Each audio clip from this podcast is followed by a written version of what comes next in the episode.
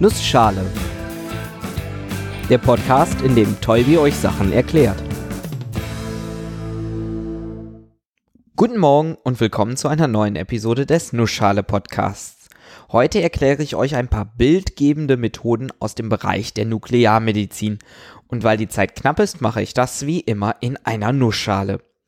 Es war gerade wieder das Wintersemester und wie auch im letzten Jahr gestaltete ich wieder die Übung zu einer Vorlesungsreihe über biomedizinische Bildgebungsverfahren.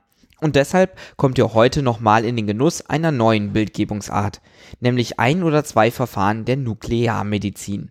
Das Wort nukular verrät schon in etwa, wo es hingeht, und entsprechend wiederholen wir nochmal kurz die Grundlagen zu radioaktivem Zerfall.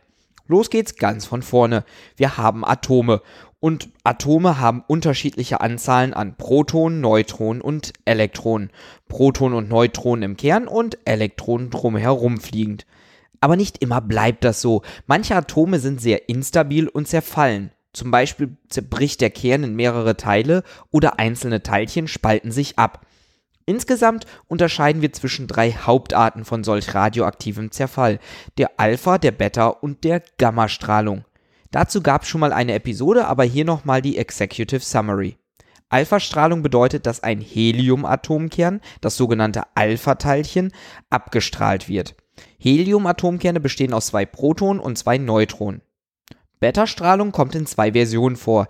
In Version 1 wird ein neutral geladenes Neutron zu einem positiven Proton und einem negativen Elektron. Man sagt auch Beta-Strahlung dazu. Die zweite Version ist das genaue Gegenteil dazu. Ein Proton zerfällt in ein Neutron und ein Positron. Das Positron ist das sogenannte Antiteilchen zum Elektron. Es ist eigentlich genau das gleiche wie das Elektron, nur die Ladung ist umgekehrt.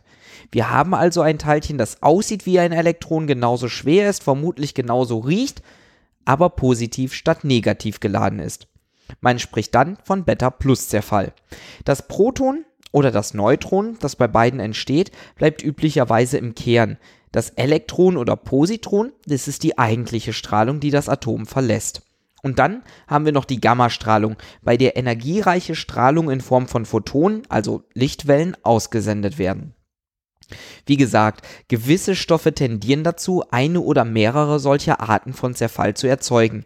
Bei manchen Stoffen passiert das extrem schnell, bei anderen dauert das sehr lange, so von Mikrosekunden bis hin zu Jahrhunderten. Die Bandbreite ist echt extrem.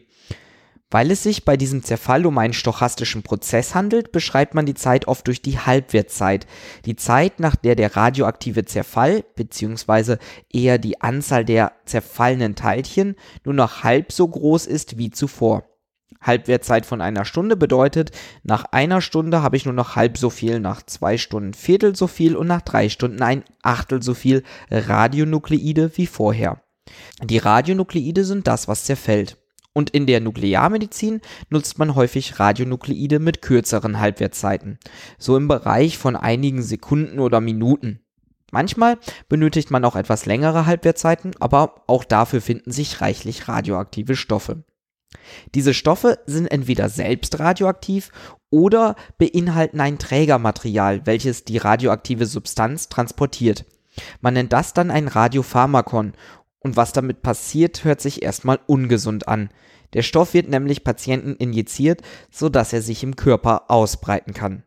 Und was dann passiert, ist auch recht einleuchtend. Der radioaktive Stoff zerfällt. Und das kann man messen. Aber warum sollte man das tun? Wir bekommen doch super Bilder aus dem Computertomographen oder dem Magnetresonanztomographen. Richtig, aber es gibt einen großen Unterschied. Die bildgebenden Verfahren aus der Nuklearmedizin fallen in das Gebiet der funktionalen Bildgebung. Funktional bedeutet, dass die resultierenden Bilder nicht darstellen, woraus der Patient besteht, also zum Beispiel, ob an einer Stelle Knochen oder Gewebe oder sonst was ist. Nein, die Nuklearmedizin und funktionale Bildgebung im Allgemeinen, die stellen dar, wie es sich an einer Stelle biologisch verhält. Einer der wichtigsten Anwendungsfälle ist zum Beispiel die Onkologie, denn gerade bösartige Tumore nehmen eine große Menge des Radiopharmakons auf und sind damit auf dem Bild sehr deutlich zu sehen. Auch zur Untersuchung der Gehirnfunktion kann man so etwas benutzen. Schauen wir uns mal an, wie so eine Aufnahme dann tatsächlich abläuft. Zunächst mal müssen wir zwischen verschiedenen Methoden unterscheiden und die beiden gängigsten davon sind SPECT und PET. SPECT ist kurz für Single Photon Emission Computed Tomography oder auf Deutsch Einzelphotonen-Emissionscomputertomographie. Ja, der letzte Teil verrät euch schon, das Ganze ähnelt einem Computertomographen. Beim CT hat man eine Röntgenröhre auf der einen Seite und auf der anderen Seite einen Detektor, der die Röntgenstrahlung misst, also die Strahlung, die, nachdem sie durch den Patienten gegangen ist, noch übrig bleibt. Diesmal kommt die Strahlung aus dem Patienten selber. Das heißt, wir brauchen keine Röntgenquelle, der Detektor bleibt aber. Er ist sogar recht ähnlich zum CT-Detektor, da wir mit einer ähnlichen Art der Strahlung arbeiten, der Gammastrahlung. Im Prinzip also wie bei der Röntgenstrahlung hochenergetische Lichtwellen. In den Körper wird also ein zerfallendes Radiopharmakon injiziert, dieses verteilt sich und zerfällt. Die entstehende Strahlung ist Gammastrahlung und diese kann vom Detektor gemessen werden. Der Detektor besteht erstmal aus einer Art Gitter, das dafür sorgt, dass nur Strahlung aus einer Richtung einfallen kann. Danach werden die Photonen in Elektronen umgewandelt und verstärkt und das bildet dann das Signal, das nachher gemessen wird. Der Detektor fährt dann einmal um den Patienten herum, genau wie beim CT. Er nimmt dabei aus allen Richtungen Messungen auf, die dann am Computer zu einem einzelnen Bild zusammengerechnet werden. Ich habe den Detektor jetzt relativ stark vereinfacht. Es passiert noch eine Menge Physik und Ingenieursgedöns hinten dran. Und auch an den Signalen selbst muss man noch viel arbeiten. Denn es kann beispielsweise passieren, dass die Strahlung im Körper absorbiert wird. Sowas muss man natürlich alles rausrechnen. Benutzen kann man dafür zum Beispiel ein langsam zerfallendes Radiopharmakon, das man als Vergleichsmessung nimmt.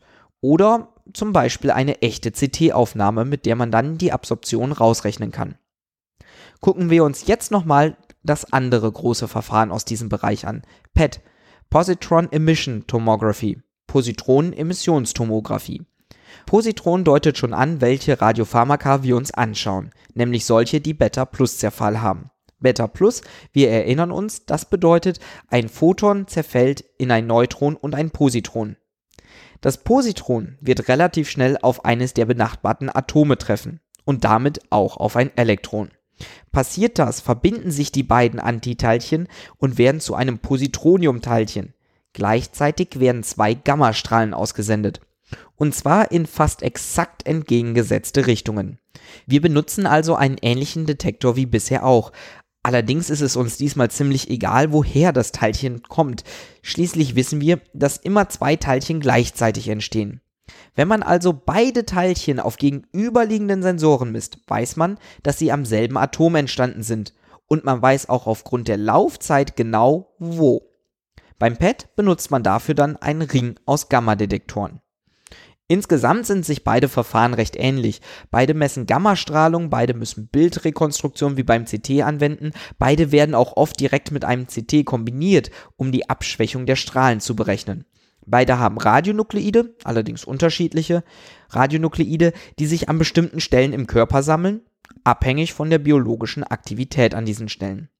Dadurch kann man dann, wie schon erwähnt, Sachen sichtbar machen, die mit rein anatomischen Bildgebungsverfahren nicht so gut zu erkennen wären. Ganz, ganz wichtig die Erkennung von Tumoren. Sogar darüber hinaus die weitergehende Diagnose, da man Tumore im PET sehr genau untersuchen kann. Auch in der Kardiologie und in der Neurologie werden solche Verfahren vermehrt eingesetzt. Auch zum Beispiel beim Test neuer Medikamente und Therapien. Da kann man sich PET und SPECT angucken, um beispielsweise zu analysieren, welchen Weg sich biochemische Stoffe durch den Körper bahnen und wie der Körper auf diese Stoffe reagiert. Und zum Schluss muss ich natürlich immer noch mal kurz auf die Packungsbeilage mit den Risiken und Nebenwirkungen eingehen. Denn ja, man wird von innen verstrahlt. Allerdings wie immer in extrem geringen Dosen.